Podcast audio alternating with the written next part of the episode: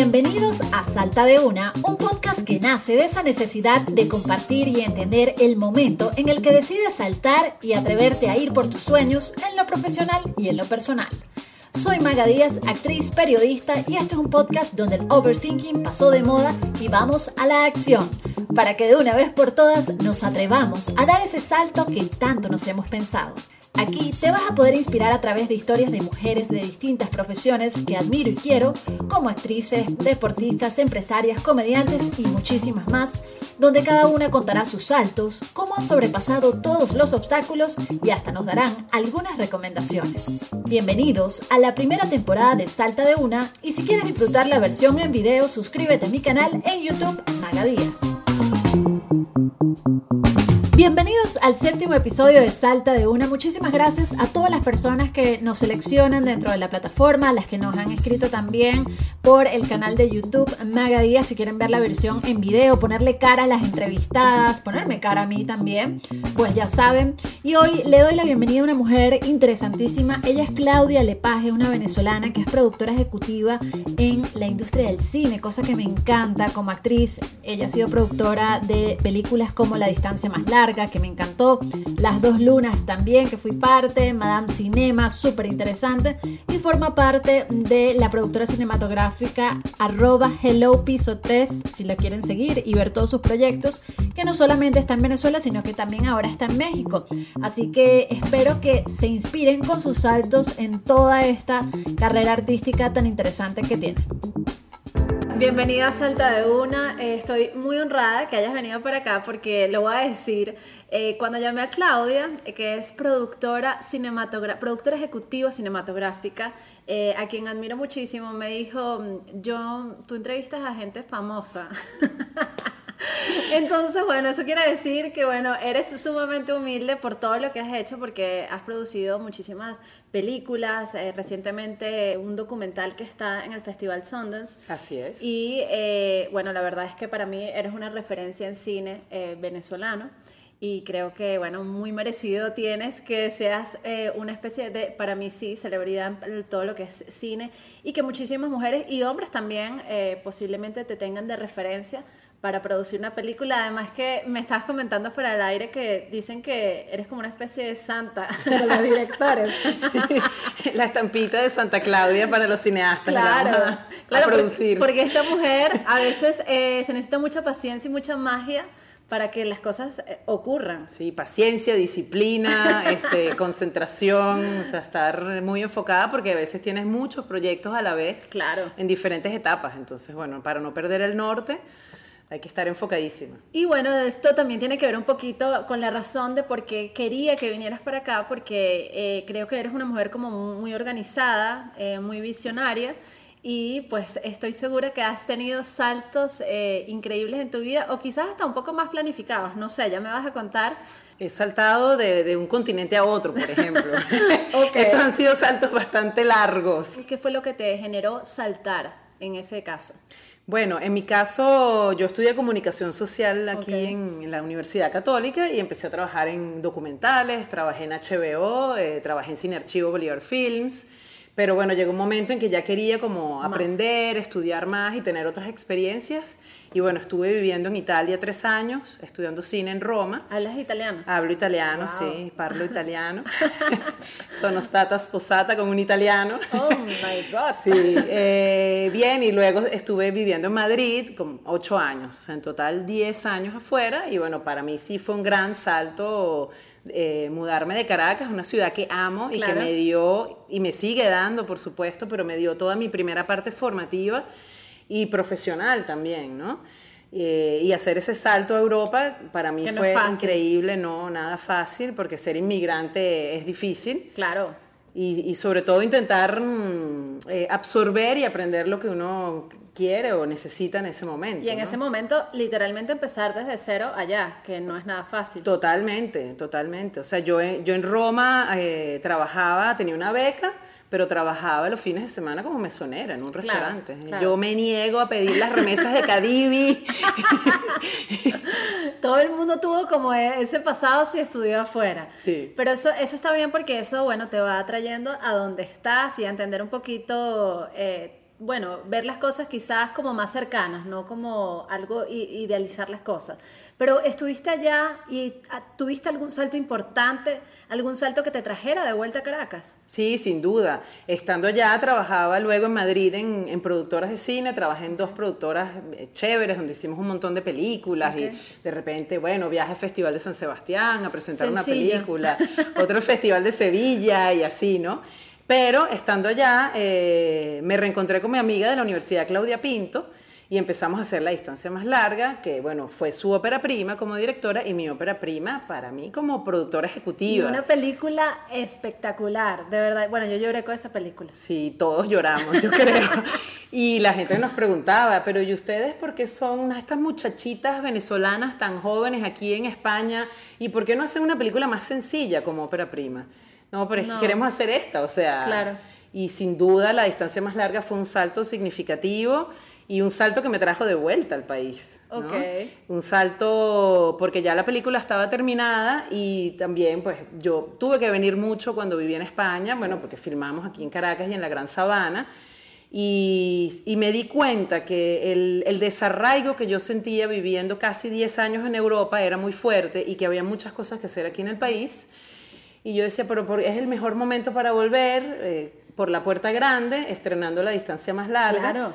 Y también con una oferta de trabajo interesante en tres cinematografía, que es donde sigo aún eh, en el departamento de cine. Entonces, bueno, dije, se unieron varias cosas. Entonces, el salto de vuelta fue también bastante grande. Claro, y no debe haber sido fácil porque también este, bueno, por más de que ames al país, tenías también una vida allá quizás mucho, bueno, con muchas más facilidades que lo que podrías eh, tener aquí en el país y dijiste igual, voy por eso. Sí, así es. Este, fue terminar, digamos, una, una, una parte de mi vida profesional muy interesante, también sentimental, digamos, fue un divorcio para mm, mí, o sea, digamos, una separación de pareja y bueno, ruptura con, con, todo aquello y bueno, empezar desde cero aquí. O sea, cambiaste una vida que llevabas completa a, a, a otra, pues. Sí, una vida con, con bastantes comodidades y, con muchas oportunidades también. Pero más allá de eso, de que eh, ¿era porque sentías un desarraigo de estar en ese país? ¿No te hallabas o había algo más? Bueno, España es un país que, te abre los brazos y de verdad que eso, hay muchas oportunidades laborales, dentro de todo yo me sentí muy bien, pero había algo cuando tú estás allá y estás todo el tiempo pendiente de lo que pasa es acá. Horrible. Es una sensación como yo decía, pero ¿qué hago yo aquí? O sea, Madrid es muy bonita y todo, pero ¿qué hago yo aquí? yo tengo que estar en Caracas. Entonces pare de sufrir. O sea, agarré mis maletas y me regresé. ¿Ha habido otros saltos que te han cambiado la vida o que te han tocado y tú has dicho, bueno, vamos por eso? Sin duda. Eh, un salto estrepitoso también fue el de ser mamá. Ok. Eh, yo, bueno, muy románticamente, pues conocí a un venezolano y bueno, dijimos, vamos a tener una hija y vamos a hacer una película también. ¿no? al mismo tiempo. al mismo tiempo. Eh, entonces yo, pues, casi a los 40 años doy a luz, parto normal, a Lea Valentina y a los dos meses, siendo madre primeriza, filmábamos una película de noche en Cotiza. No. Sí, entonces amamantando y atendiendo pues temas de la película, yo no sé cómo hice.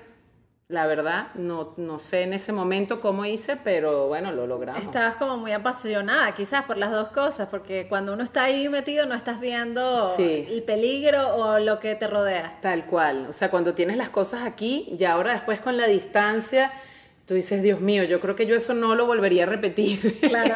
¿Cómo se, cómo se cambian los pañales? O sea, el manual de instrucciones de la bebé, ¿dónde viene? Pero a la vez atendiendo, pues, todo lo que implica un rodaje, ¿no? La, urgencia, la eh, necesidad de resolver cosas inmediatas, ¿no? Hay algo que, que te quiero preguntar, más allá de lo de los saltos, es que no es nada fácil decidir ser mamá cuando tienes como una, carrera profesional exitosa y tan ocupada como eres. Sí. ¿Cómo, ¿Cómo decidiste? ¿Cómo hiciste eso? Bueno, yo ya venía desde que estaba en, en Madrid con ganas de ser mamá y bueno, quizás esa fue una de las, de, Ok, la- de las razones de la ruptura sentimental anterior. Ok. Eh, yo cuando estaba más joven decía, no, en mi carrera yo no voy a ser mamá, o, o seré mamá después, si acaso. Pero llegó un momento en que ya pues el reloj biológico te empieza a hacer y que tli, tli, tli, tli. Y empiezas a apurarte, ah, necesito... Sí.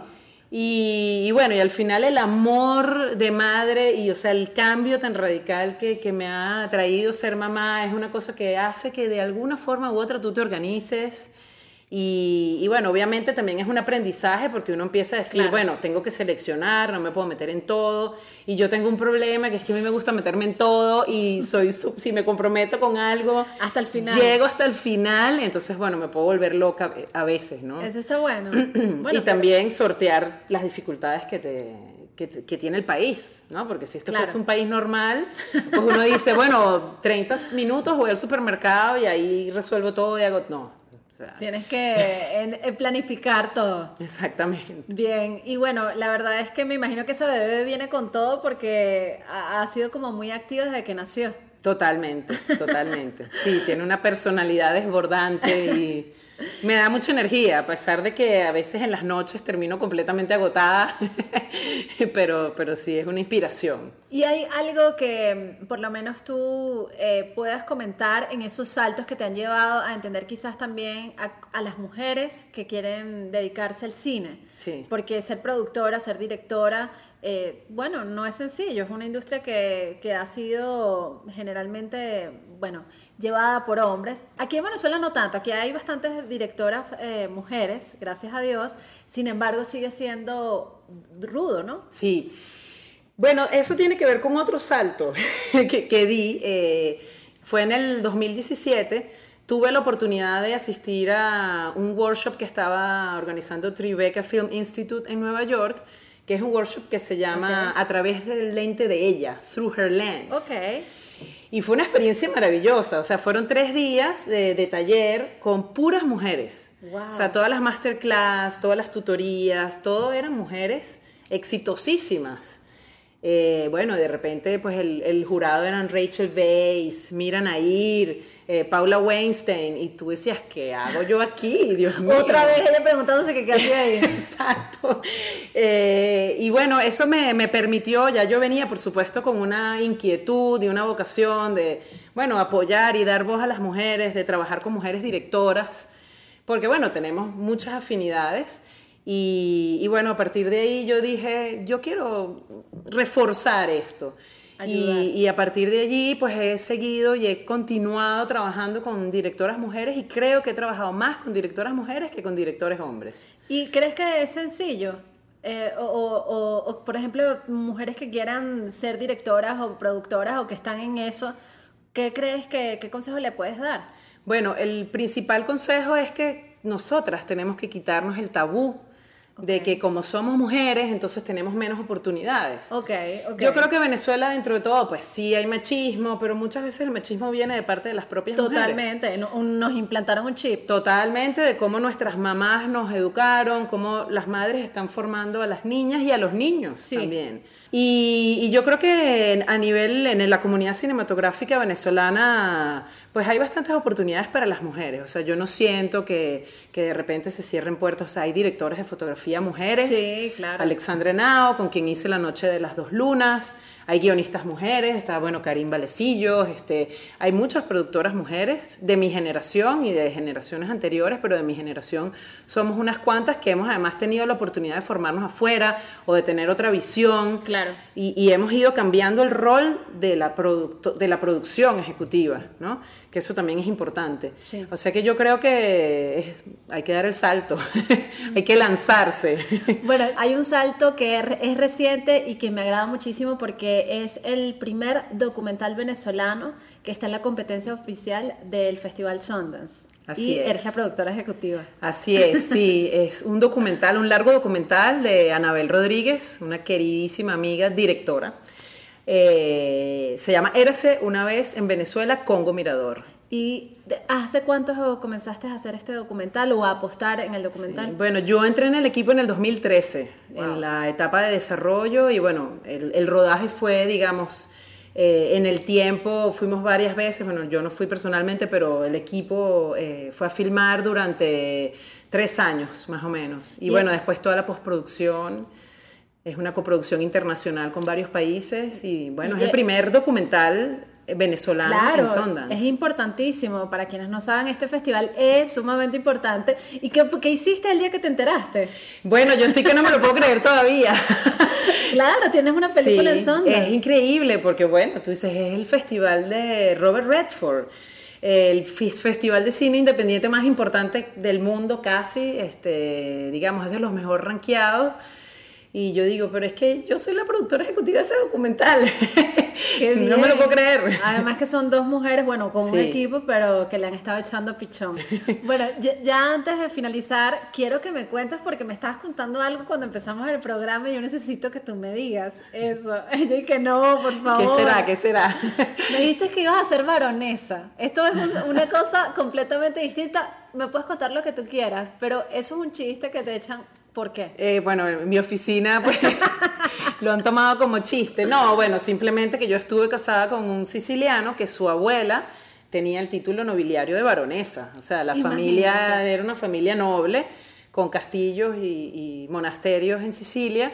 Y bueno, yo pues fui feliz en un momento de mi vida allí, pero después pues ya me sentía que no, que ese no era mi lugar. Claro, lo traigo de colación más allá de la broma, es porque me parece, me parece muy valiente que teniendo eh, esa, ese pasado que nos contaste es tan, bueno, tan estable, de cierta manera, no te llenaba tanto y fuiste por lo que querías. Sí. Y quedé eh, impactada que seas una baronesa, una ex baronesa.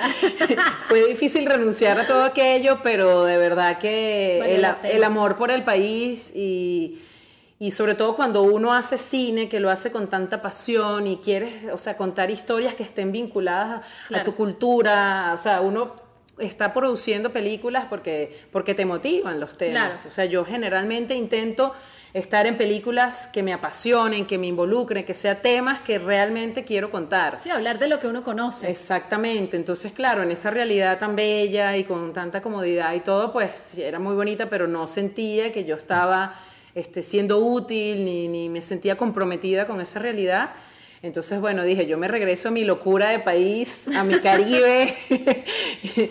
y bueno, nada, aquí estoy, soy feliz, pues. O sea, Me a pesar encanta. de todas las vicisitudes que, que atravesamos en Venezuela, este, siento que tengo un propósito de vida. Y Y, yo creo que eso es lo más importante, sentir. ¿Hay alguna canción que tú recuerdes que, que, bueno, que te marcó en alguno de esos saltos o inclusive en ese retorno al país que tú dijiste, bueno, cuando grabaste la distancia más larga, no sé, algo que te haya movido?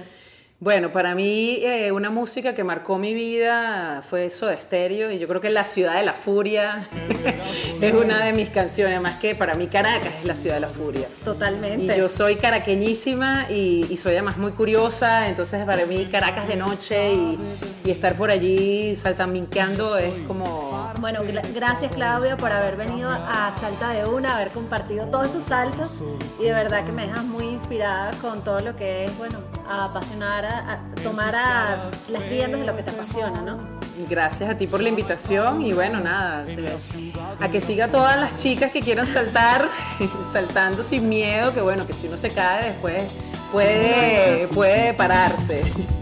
Gracias Claudia. Gracias a ti. Y si ustedes pensaron que tenían una historia bastante loca, pues ya saben que no son los únicos, las únicas, porque Claudia Lepage los acompaña en eso. Y espero que se hayan inspirado, que hayan disfrutado este episodio tanto como yo. Ya saben que me pueden seguir por arroba magadilo en cualquiera de las redes sociales. Si tienen algún comentario, por favor, háganmelo saber. Y nos vemos y nos escuchamos en un próximo Salta de Uno.